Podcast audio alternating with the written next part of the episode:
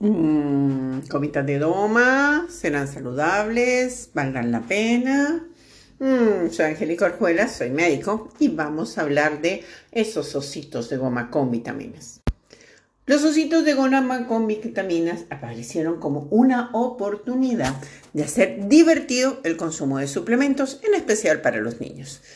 Mm, pero no, funcionó más para los adultos. A los adultos les gustó muchísimo, muchísimo más esa forma de cautivar tan bonita, tan monona y era como una golosina que me va a alimentar. Mm. Ah.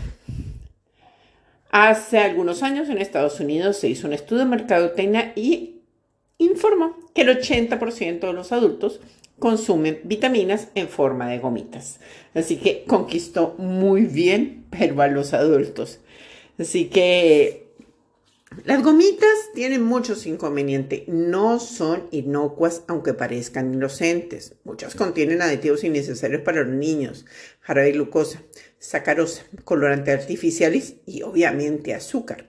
De hecho, la FDA no regula las vitaminas en gomitas. Así que esta situación se agrava si el niño consume más de una al día, porque el sabor es completamente similar a cualquier otra golosina y justamente los niños terminan consumiendo más de una al día y los adultos también. También se ha encontrado que estos suplementos eh, vitamínicos en forma de gomitas no transfieren de forma transparente la lista de ingredientes que está refiriendo. Y al mismo tiempo que las grandes cantidades de aditivos como los azúcares y colorantes inhiben la absorción de los nutrientes que puedan estar involucrados en las gomitas. Así que...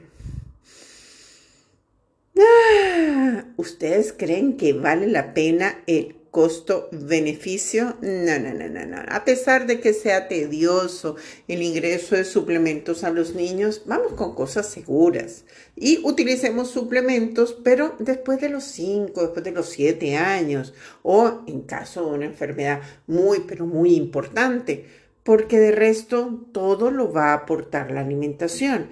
En la medida en que los niños están en su casa, en la medida en que los niños tienen padres que no le dan alimentos industrializados, no van a necesitar suplemento.